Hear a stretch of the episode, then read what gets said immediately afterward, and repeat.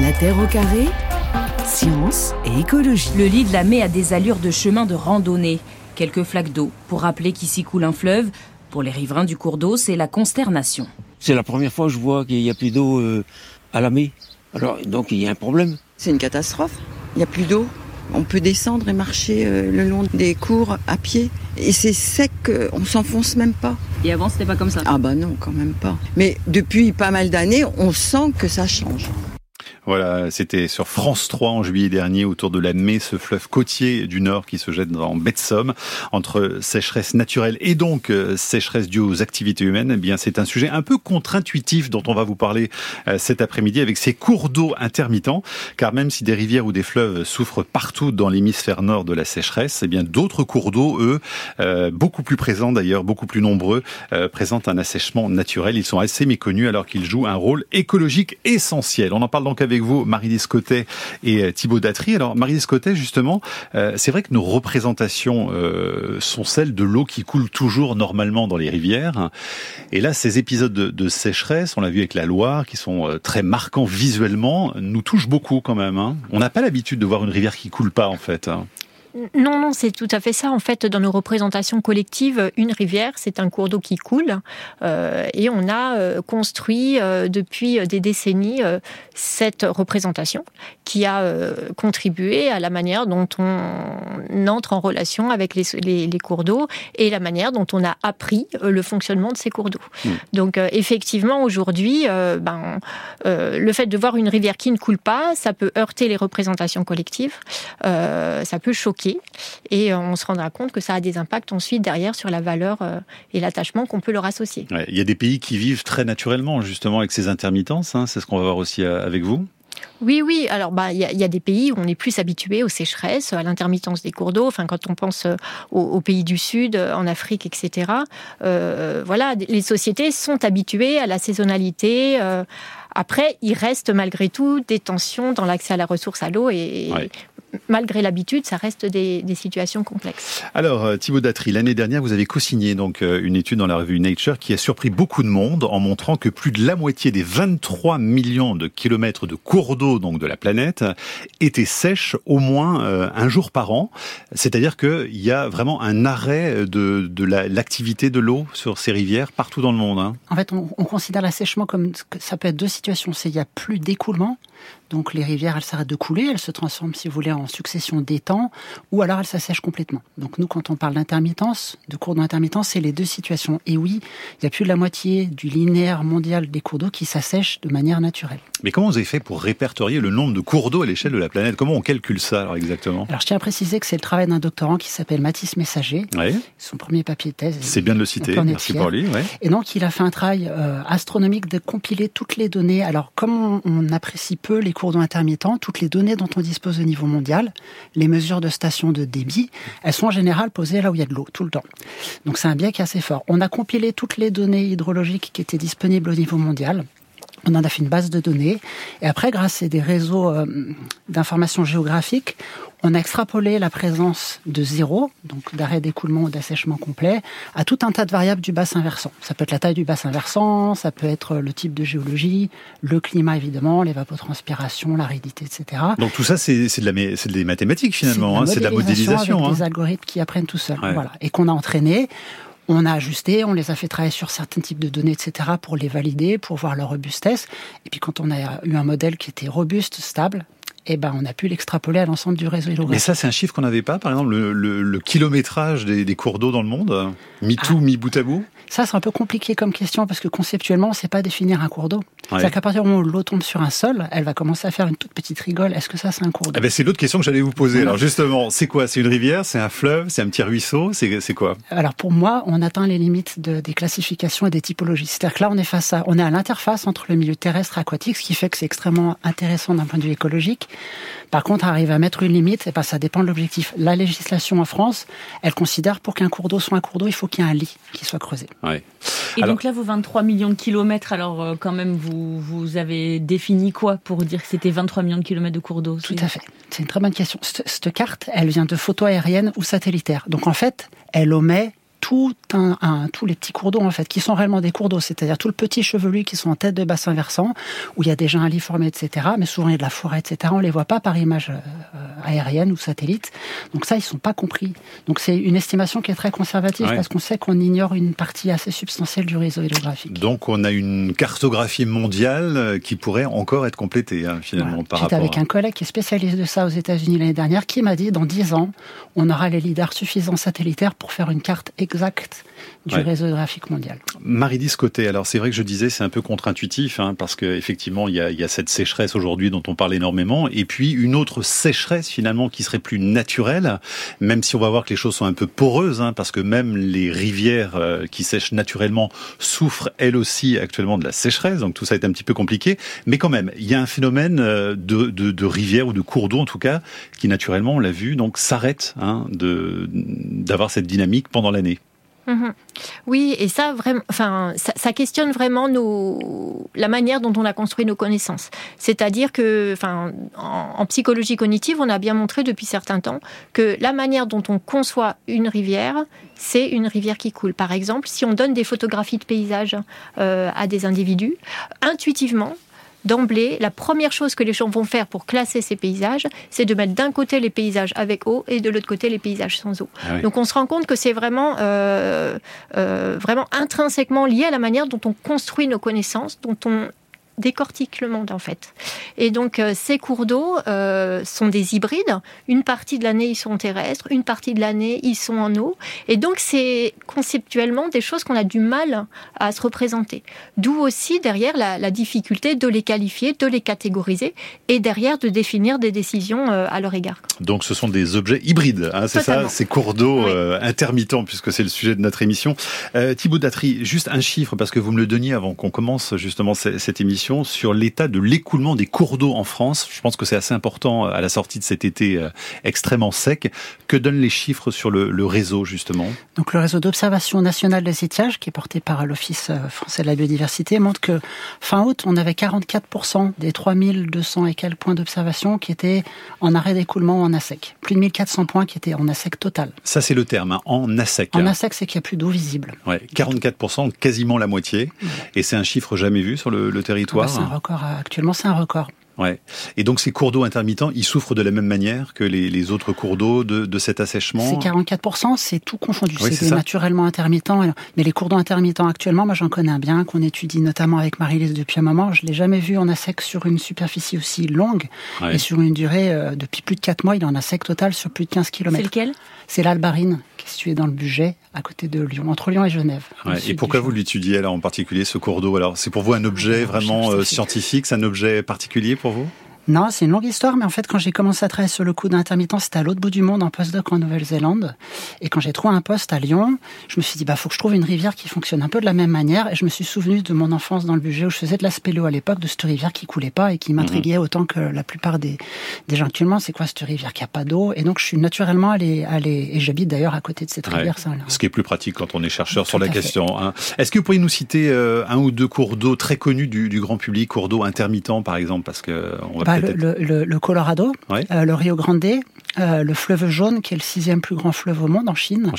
C'est des cours d'eau qu'on a vu s'assécher euh, progressivement depuis les années 60. C'est très documenté. Hein. On a vu les débits baisser, puis petit à petit, petit à petit, ce sont plus devenus des fleuves. C'était des rivières. Ils coulaient mhm. pas jusqu'à l'océan. Mais pour quelles raisons Alors justement, ils sont devenus intermittents. C'est pas pour des raisons naturelles alors? Non. Et là, ce qui est complexe, c'est que bon, il y a, sans doute un signal de changement climatique, mais le, principal, la principale cause, c'est les, les prélèvements excessifs. Mais le fait qu'ils soient intermittents veut dire qu'ils vont mal ou pas? C'est ça que j'arrive pas à tout à fait comprendre. Alors, je prends l'exemple d'un organisme qui, depuis 10 000 ans, depuis la dernière glaciation, vit dans une rivière qui s'assèche deux mois par an. Ces organismes-là, en 10 000 ans, ils ont le temps de s'adapter, l'évolution a fait son rôle. Donc, en fait, ils savent survivre. Ils peuvent rester dans le sédiment pendant 2-3 mois sous forme d'œuf, sous forme de, de, de, de, forme de résistance. Des fois, c'est une larve qui est dans un cocon. À l'inverse, une rivière qui s'est jamais asséchée depuis 10 000 ans et qui commence à s'assécher maintenant, on n'a pas toutes ces adaptations. L'évolution, elle, prend du temps.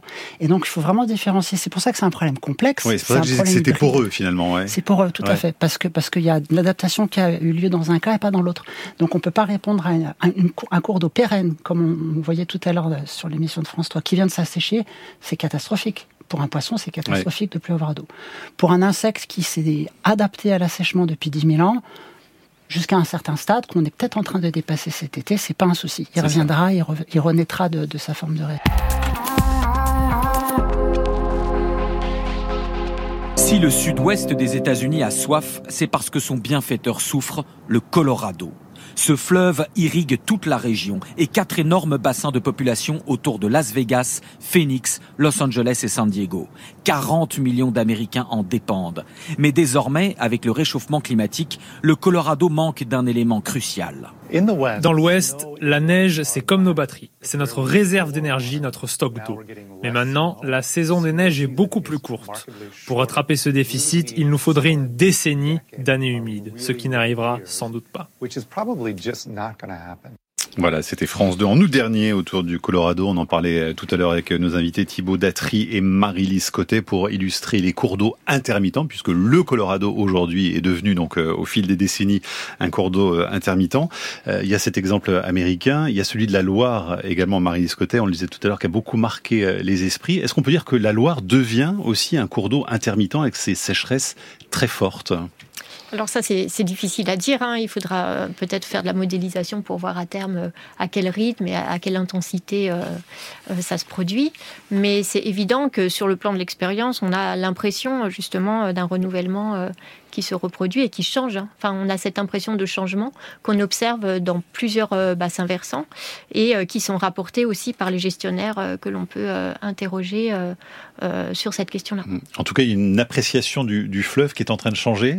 Vous le sentez, ça, justement, dans même les réactions dont on a le reportage tout à l'heure hein, Oui, oui. Des bah riverains, de ceux qui se baladent Oui, tout à fait. J'ai jamais travaillé sur la Loire, mais en tout cas, quand on fait des enquêtes auprès des, auprès des, habitants ou des citoyens, effectivement, ils, rapportent euh, ce que l'on peut entendre aussi dans les médias, euh, un changement euh, qui s'observe. Ce qui n'était pas le cas il y, a, il y a quelques temps. Thibaut Datry, donc la, Loire montre quelques intermittences par endroit, c'est ça quand même Les têtes de bassin, il y a beaucoup de têtes de bassin, donc des petits cours d'eau, des, petits affluents de la Loire hein, dans le centre de la France qui sont naturellement intermittents. Mais là, c'est vrai que cette année, dans la basse vallée, on a vraiment l'impression de voir un cours d'eau intermittent. Il reste quasiment plus d'eau. Il y a plus de galets à sécher pour moi, ça me fait penser à un cours d'eau intermittent. Après, ça serait super intéressant de voir si justement les communautés qui vivent sur ces bancs de gravier, ils sont en train de converger comme dans des cours d'eau intermittents, ou si pour l'instant on reste plutôt sur un cours d'eau pérenne. Quand vous dites communauté, vous faites euh, allusion biologique. Justement, Nathalie sur franceinter.fr demande ce que deviennent les animaux et les végétaux dans ce type de cours d'eau quand ils sont à sec.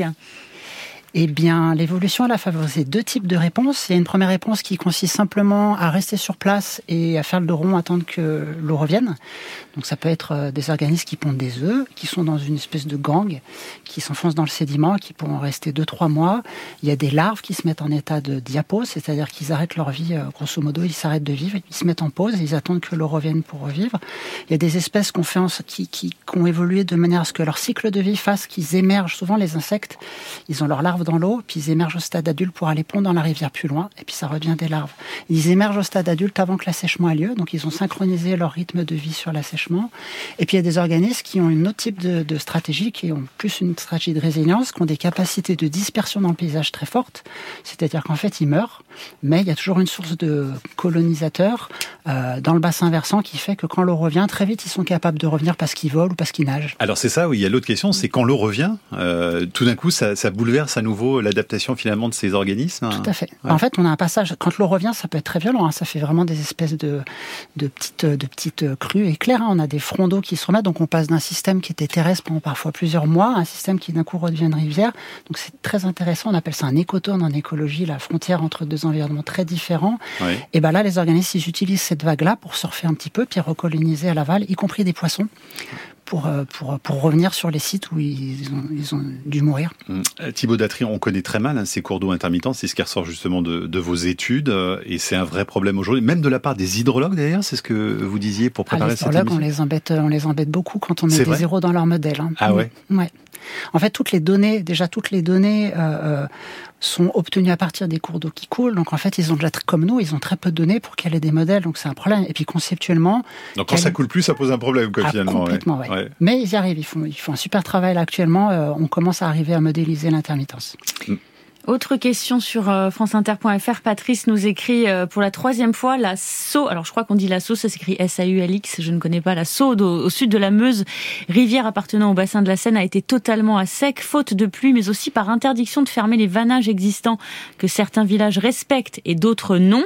Ne faudrait-il pas enfin harmoniser les, les pratiques, euh, Marie-Lise Côté bah, c'est évident que la question des usages, elle est au cœur hein, de la réflexion, euh, la question de l'usage de l'eau et de la répartition de l'usage de l'eau.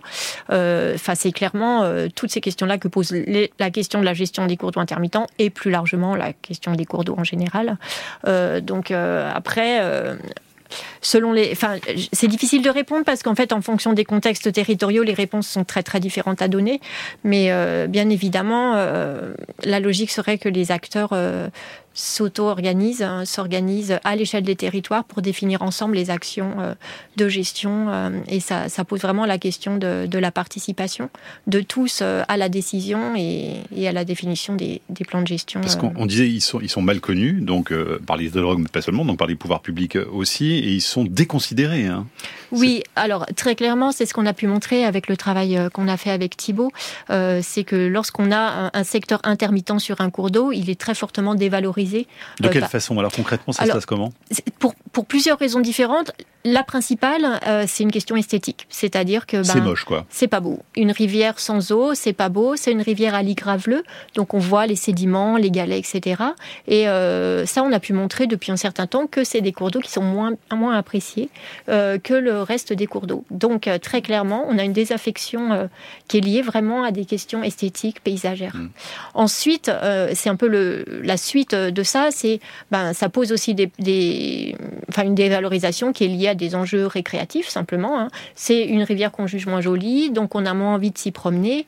Et euh, incidemment aussi, il y a moins d'usages possibles. On peut plus pêcher, on peut plus se baigner, etc. Et puis un autre critère euh, qui est apparu, c'est aussi euh, une dévalorisation, on va dire biologique, écologique. C'est des cours d'eau que les gens estiment morts. Voilà, c'est des, on a des, des, des, entretiens qu'on a pu conduire euh, avec les gens qui nous expliquent que dans ces rivières, il n'y a rien, on ne trouve rien, c'est des, des écosystèmes morts et, et pour lesquels il n'y a aucun intérêt. mais ça peut aller jusqu'à des dépotoirs quasiment. Hein. On peut s'en servir vraiment comme des décharges. Hein. Tellement ils sont mal considérés en réalité. Hein. On, retrouve des voitures, on retrouve tout ce qu'on veut et des pratiques un peu illicites. Les gens vont faire du quad, etc. Donc c'est vraiment des environnements qu'on juge dégradés et pour lesquels on a moins de respect en fait.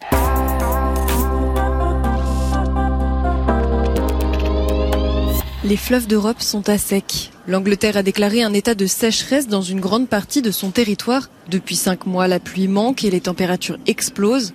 La source de la Tamise est complètement tarie sur plusieurs kilomètres. D'après l'Agence britannique de l'environnement, à cause du réchauffement climatique, le niveau de certaines rivières pourrait décroître de 50 à 80% pendant les mois d'été d'ici 2050. Et c'était Euronews le 12 août dernier. Marie-Lise Côté, Thibault Datry sont avec nous pour parler des CDI, donc les cours d'eau euh, intermittents, pour les appeler comme ça. Euh, est-ce qu'ils euh, vont se généraliser? Est-ce qu'il va y avoir, Thibault Datry, une augmentation de ces cours d'eau intermittents en raison, là, pour le coup, d'un phénomène sécheresse plus anthropique, en tout cas? Tout dépend, on se trouve dans les zones où on est en, sous forme d'aridification, oui. Mais à l'inverse, il y a des zones où les glaciers sont en train de fondre.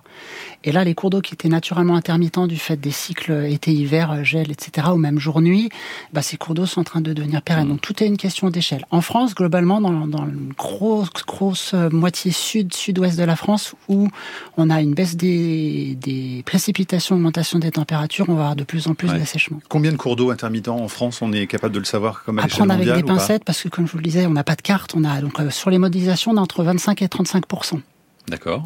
Une année normale, on va dire. Cette année, on est sans doute beaucoup plus. Olivier demande justement sur euh, franceinter.fr si la Vis dans les Cévennes est une rivière intermittente. Tout à fait. Et c'est une belle rivière intermittente qui est karstique, c'est-à-dire qu'il y a carrément une, la rivière disparaît sous terre parce qu'elle tombe dans une grotte et elle ressurgit plus loin parce qu'elle sort d'une résurgence. Autre question, une rivière qui est absente sur plusieurs dizaines de kilomètres, mais qui revient derrière, est-ce qu'elle est intermittente, euh, Marie Discoté euh, oui, oui, tout à fait, oui, oui, oui, oui Absolument. Et il n'y a rien d'autre à dire. Ben voilà. Thibaut Datry, euh, pareil, vous me disiez en antenne, euh, à Barcelone, il y a un cours d'eau euh, intermittent très célèbre. Las Ramblas. Ouais. Ouais. La Ramblas, c'est un cours d'eau intermittent. Ramblas, c'est un terme générique pour parler de petits cours d'eau qui s'assèchent euh, en catalan. Et les Ramblas de Barcelona étaient à l'origine un cours d'eau intermittent qui a évidemment été busé, bétonné pour en faire maintenant une jolie zone piétonne. Ouais. Qu'est-ce qui représente justement ces cours d'eau? On disait la, la difficulté justement à les faire accepter, à les faire même connaître. Dans la législation, euh, on les prend en compte? Ou pas du tout? Alors, en France, non. Dans certains pays, comme en Espagne, justement, où ça fait partie du paysage, ils n'ont pas le choix, ou en Australie. En France, la législation, euh, c'est déjà, comme je dis, scientifiquement, on ne sait pas comment on définit un cours d'eau. Ouais. Et d'un point de vue législatif, notamment sur cette question d'épandage dont vous parliez tout à l'heure, il y a eu un, un- un décret d'application de la loi sur l'eau pour euh, qu'on essaie d'identifier un peu au niveau départemental qu'est-ce qu'un cours d'eau. Et il y a trois critères pour cela. Il faut qu'il y ait une source, il faut qu'il y ait un lit et il faut qu'il y ait suffisamment d'eau à l'année. Et sur ce dernier critère, c'est très très difficile de savoir ça veut dire quoi suffisamment d'eau. Et c'est un critère en général qui est déclassant, c'est-à-dire quand on essaie de faire des cartes pour le législateur de où la loi la loi sur l'eau s'applique, les cours d'eau qui sont un petit peu trop intermittents, on les a enlevés. Marie Oui, je voulais juste dire que ça a des incidences très fortes, c'est-à-dire qu'un cours d'eau qui est déclassé, qui n'est plus classé comme cours d'eau, derrière, euh, il ne tombe plus sous le coup de la gestion. C'est-à-dire qu'on n'est plus obligé de respecter euh, toute la législation qui se rapporte au cours d'eau, donc en termes de prélèvement, en termes de pollution, etc. Donc cette question de la classification, elle est déterminante, et de définir ce que c'est qu'un cours d'eau ou n'est pas un cours d'eau est déterminante derrière pour la qualité des écosystèmes. Donc il y a des enjeux de gestion hein, qui sont très imp- dans la définition même hein, Ouais. justement de, de ces cours d'eau. Catherine voudrait savoir si les retenues d'eau, euh, style euh, retenue collinaire ou bassine, favorisent ou pas la, la disparition de l'eau dans leur cours, euh, Thibaut Datry. Alors, C'est une question très polémique et très clairement aujourd'hui, on n'a absolument pas les données pour répondre oui ou non. Il faut être très prudent parce qu'on a l'impression, c'est le discours ambiant de dire on manque d'eau, on en a trop, on risque d'avoir des crues un petit peu cet automne un peu violentes. On a trop d'eau l'hiver, autant la stocker pour l'été, ça paraît intuitif. En fait, souvent les réponses comme ça un peu trop simples, elles, font, elles conduisent à ce qu'on appelle une maladaptation. On l'a vu il y a 50 ans quand on mettait du béton partout dans les rivières parce qu'on pensait qu'on allait être capable de dompter les crues. Aujourd'hui, on fait l'inverse, on dépense des millions pour casser tout le béton et pour redonner de la naturalité au cours d'eau. La question des bassines, des retenues collinaires, c'est pareil. Il faut faire très attention à pas aller dans, un, dans une impasse. Et très clairement, aujourd'hui, on a besoin de données pour informer euh, les, décideurs, les décideurs. Alors justement, renaturer les cours d'eau, hein, ça c'est un terme qu'on emploie de plus en plus pour maintenir leur activité malgré la sécheresse. Là aussi, il y a un enjeu très important. On va prendre un exemple en Ardèche avec ce reportage de France Info TV. De l'eau qui affleure sous les pierres, c'est d'autant plus surprenant que nous sommes en Ardèche, où la sécheresse sévit depuis plusieurs semaines. Ça, c'est grâce à la renaturation. Ici, l'homme est intervenu pour favoriser le retour de la nature. Dans le lit de Louvèze, 30 000 mètres cubes de galets et de gravier ont été déposés pour retenir l'eau. Quant aux végétaux plantés, leur ombre évite l'assèchement de la rivière. Le résultat est spectaculaire. On retrouve euh, des quantités d'eau, on retrouve euh, des espèces protégées comme le castor avec ce, ce barrage là qu'on voit devant nous. On retrouve aussi beaucoup de poissons, des libellules. Testée avec succès près du village ardéchois de Rompont, cette renaturation semble prometteuse à l'heure où la France doit se préparer à affronter des étés de plus en plus secs. Voilà, reportage avec une jolie musique derrière. C'était le 1er septembre dernier. La renaturation, euh, Marie-Lise Côté, est-ce que ça marche? Oh, c'est difficile de vous répondre par oui ou par non. Euh, par exemple, si je vous parle du Rhône, euh, quelque chose que je connais un petit peu mieux, euh, en fait, ça fait 20 ans qu'on met en place un suivi scientifique, justement pour comprendre les impacts de restaurer le fleuve. Donc, la réponse est beaucoup plus complexe que vous répondre par oui ou par non. On observe des changements, effectivement, suite aux opérations de restauration, qui peuvent être parfois un succès, enfin, si on parle en termes de succès. En tout cas, on peut noter des augmentations de biodiversité. Parfois, euh, on observe que les, les opérations sont pas pérennes dans le temps. Ouais. Mais voilà, on a ce suivi scientifique qui se met en place et qui permet de mieux comprendre, réadapter aussi les, les, les plans d'action euh, de manière à pouvoir avancer euh, par euh, des jeux d'essais-erreurs. quoi. Parce que Thibaut Datry, un, un cours d'eau, c'est un système complexe euh, en soi. Évidemment, il y a énormément de paramètres qui entrent en jeu, beaucoup d'interactions entre les différentes espèces, par exemple végétales ou animales, euh, et l'eau évidemment. Euh, Est-ce que la main de l'homme justement peut pas provoquer des effets euh, délétères parfois en voulant trop intervenir? Ah si, tout à fait, tout à fait. Après, sur l'exemple de l'Ouvèze, je trouve qu'il est quand même vraiment intéressant parce que plutôt que de créer un état où, genre une piscine, on rajouterait de l'eau, l'idée elle est de vouloir retrouver un fonctionnement naturel où on a de nouveau un lit avec du sédiment, ce qui fait qu'il peut y avoir une petite nappe d'accompagnement qu'on appelle une zone hyporique sous la rivière ou de l'humidité. Mhm. Donc là, on travaille sur euh, un, une solution fondée sur la nature, on va dire. Donc c'est plus, plus euh, essayer de retrouver comment fonctionnait la rivière avant. Ah, voilà. Mais sinon, si on veut jouer trop au bulldozer, on est capable de faire des bêtises, évidemment. Est-ce que d'ailleurs, euh, basique, mais vous pouvez réexpliquer comment ça fonctionne, euh, un cours d'eau euh, Comment est-ce qu'à partir du moment où il est à sec et qu'il y a re de l'eau, qu'est-ce qui se met en place comme comme mécanisme pour que ça coule, pour que d'un coup ça ait l'air d'une rivière dans notre imaginaire, comme vous le disiez tout à l'heure, Marie Escoté bah, c'est assez, assez simple. L'eau, elle revient tout simplement après tous les processus. Mais elle revient, elle revient par la pluie, elle revient par euh, la, le glacier ah, qui ça, fond. Ça, ça peut être plus complexe. Ça peut être une nappe phréatique qui a son niveau qui remonte et qui remet en eau un lit de rivière. Ça peut être simplement suite à une grosse pluie. Je vous le disais tout à l'heure, on dirait un peu comme un mascaret en fait, une, une mmh, vague qui se propage à l'aval. Et puis avec cette eau, bah, vient tous les organismes aquatiques et tous les processus aquatiques. Il y a plein d'organismes qu'on voit pas qui sont les microbes hein, et les champignons qui ont un rôle essentiel dans les cours d'eau et qui eux reviennent les premiers puis remettent en place les processus de décomposition composition de matière organique, etc., qui supportent les chaînes trophiques et donc la biodiversité.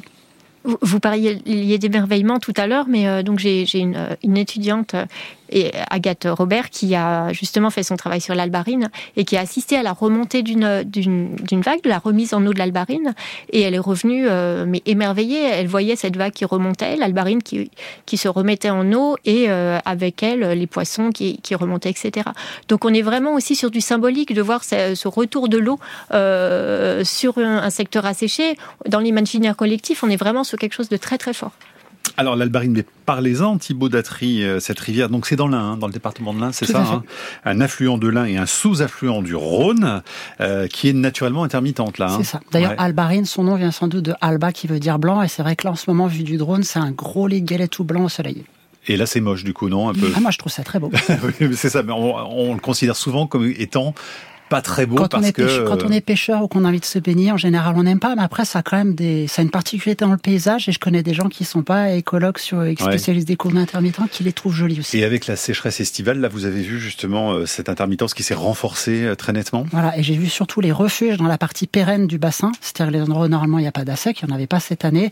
Par contre, pas beaucoup d'eau, très forte température. C'était jaune fluo, vert fluo, plein d'algues. Et là, je suis pas sûr que les refuges ah oui. soient efficaces. Est-ce qu'il y a des zones en France et dans le monde qui sont plus touchés par euh, cette intermittence? Bien sûr. En fait, un des facteurs principaux, j'aurais pu, pu le dire tout à l'heure, qui, qui détermine l'intermittence, c'est quand même le climat. Et donc, en fait, il y a 50% du globe qui peut être considéré comme en zone aride. Et dans ces systèmes-là, l'intermittence, c'est 100% des cours d'eau. Il y a des cours d'eau euh, euh, dans le sud de l'Algérie, par exemple, qui coulent une fois tous les 10 ans. Alors quand ils coulent, c'est la fête pendant trois jours dans les villages, etc. Avec un cycle régulier tous les 10 ans À peu près, ouais. Ah ouais, étonnant. Question de Thierry sur franceinter.fr à propos d'intermittence naturelle. Que penser du courant du Tonké Sap affluent euh, du Mékong Celui-ci s'inverse au changement de saison. Or, pour la première fois, le phénomène ne s'est pas produit en 2018. Alors, je ne sais pas si vous êtes au courant de ça. Non. Merci pour la colle. Merci Thierry. Donc, on ne peut rien en dire. Désolé Thierry. Et sur le fait qu'une inversion, est-ce que ça c'est un, un, phénomène qu'on observe facilement Oui, surtout les, beaucoup de fleuves côtiers ont, ont ça, pas en France. Et c'est dû à quoi alors ah bah, c'est juste des différences de pression entre les marées et puis la force d'écoulement des rivières, en fait, qui peuvent mhm. inverser le courant euh, en fonction des cycles des marées et puis de la précipitation dans le bassin versant. Marie-Lise Cotet, Thibault Datry s'intéresse donc au cours d'eau intermittent. Ils sont nos invités euh, cet après-midi. Euh, Marie-Lise Cotet, avant de passer aux dernières questions des, auditeurs, il y a quand même un problème aujourd'hui de représentation euh, de nos sociétés par rapport à, ces cours d'eau. On réalise pas encore à quel point on est dépendant de la ressource en eau aujourd'hui. Ah, très clairement. ben, donc, quand on a fait les, travaux sur l'albarine, on, on annonçait aux gens que potentiellement ces cours d'eau pouvaient, enfin l'intensité de l'intermittence pouvait s'aggraver euh, à la fois en durée et en intensité. Et donc, euh, ben, première réaction des personnes que l'on interrogeait, c'était que ben déjà il n'y avait pas pensé. Et la deuxième euh, chose qui, qui vient, c'est que ben, effectivement, globalement, ils ne voient pas trop les implications de ce que ça veut dire. on, observe que chez les élus, quand même, qu'on a pu interroger, ou chez les gestionnaires, une des questions qui apparaît sur, euh, dans, dans l'entretien, c'est la question de l'eau potable. Et effectivement, à partir du moment où on leur dit ben, que ça peut s'accentuer, c'est quelque chose qui leur vient euh, en tête. Parce que les gens font le lien entre... Euh, souvent, les gens pensent aux nappes phréatiques et pas aux cours d'eau. Alors, quelle est la, la différence d'impact bah, aussi? On a des interactions entre la nappe et le cours d'eau, entre l'alimentation du, cours d'eau par la nappe et inversement. Euh, donc effectivement, enfin je veux dire le, le débit du cours d'eau peut être euh, d'une certaine manière un indicateur de de la ressource en eau euh, sur certains sur certains bassins versants. Et euh, ce qui est, je trouve euh, intéressant, c'est que chez le grand public ou, ou chez certains acteurs de la rivière, la question de l'eau potable ne vient pas du tout sur le tapis. Donc en fait, on se rend compte que tous les services que peuvent produire les cours d'eau, mmh. même des services de soutien de la vie humaine, sont complètement inconnus et on, c'est effrayant, on se rend pas compte de la relation. Voilà, qui, l'aspect vital de l'eau quand même. Hein. C'est-à-dire que c'est pris pour acquis, on a de l'eau potable et on se rend, on se rend pas compte que ça vient de quelque part et que c'est tout un cycle, un Thibaut. Cette année, on a peut-être atteint un point de rupture parce qu'il y a quand même pas mal de mm. communes, y compris des grosses communes à côté de chez moi, Chambéry, etc., qui ont des soucis d'accès à l'eau potable. Ouais, Elodie d'ailleurs nous écrit de Nantes pour euh, longtemps. Elodie nous écrit de Nantes d'ailleurs pour nous dire qu'ils sont en alerte euh, maximale euh, concernant l'eau potable. Donc des gens s'en rendent compte. Laurent nous écrit sur franceinter.fr. Est-ce que les cours d'eau représentés en tiré bleu sur les cartes IGN au 1 25 millième représente pour vous une bonne définition des cours d'eau intermittents C'est une très bonne question et je pense qu'il doit faire la randonnée. En fait, ça serait, ça serait super si c'était le cas parce que comme ça, on aurait notre base de données pour savoir combien il y a de cours d'eau intermittents en France. Malheureusement, ces cartes, elles viennent de, de souvent de photos aériennes, etc. Et en fait, euh, elles sont pas précises, elles sont pas justes. Et en plus, leur degré de fausseté dépend en fonction des départements. Donc non. Pas très fiable. Ok. Euh, Catherine demande, euh, Marie-Lise Côté, comment et à qui s'adresser pour faire classer un cours d'eau qui n'est pas considéré comme tel pour le moment alors là, il y a un processus assez compliqué. Euh, c'est euh, les DDT hein, qui sont impliqués dans la classification, donc les services de l'État. Et pour le coup, je suis pas sûre que ce soit un processus très participatif où on demande l'avis euh, des citoyens. Pour la, pour la déclassification, non. Par contre, il y a des associations, je pense notamment France Nature Environnement, qui ont cassé plusieurs arrêtés. donc, il faut se rapprocher des associations de défense de l'environnement qui, et justement, Thibaut Datry, pour terminer sur l'aspect science participative, merci pour la transition, Marie Scottet. C'est la dernière question parce que vous organisez un projet là-dessus. Hein. Tout à fait, ça vient d'un projet européen qu'on coordonne, à la fois pour euh, avoir plus de connaissances pour les hydrologues, pour les écologues, et aussi pour que les gens prennent conscience que les cours d'eau intermittents sont nombreux et qui changent dans le temps. On a monté une application euh, smartphone qui est toute simple et qui va aider les scientifiques, les gestionnaires et la société à prendre conscience de ces cours d'eau qui s'appelle Dry Rivers. Elle est traduite en 23 langues dont le français et ça va nous aider à pouvoir prendre des photos de tous les cours d'eau où il y a des assèchements, suivre leur dynamique dans le temps, etc. Merci beaucoup à tous les deux. Les CDI, c'est donc pas que les contrats durée indéterminée, ce sont aussi les cours d'eau intermittents. Merci de nous avoir éclairé sur la question. À bientôt. Merci, à, à bientôt. La Terre au carré est un podcast France Inter.